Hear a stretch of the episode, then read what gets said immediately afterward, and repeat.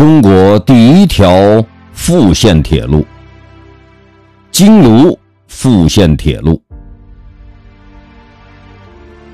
一八九七年，清光绪二十三年，天津铁路公司把京唐铁路延伸到北京，又由丰台延伸到卢沟桥，名金卢铁路。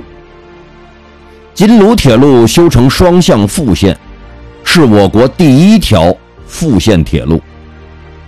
此前，中国铁路均为单线，通车不便。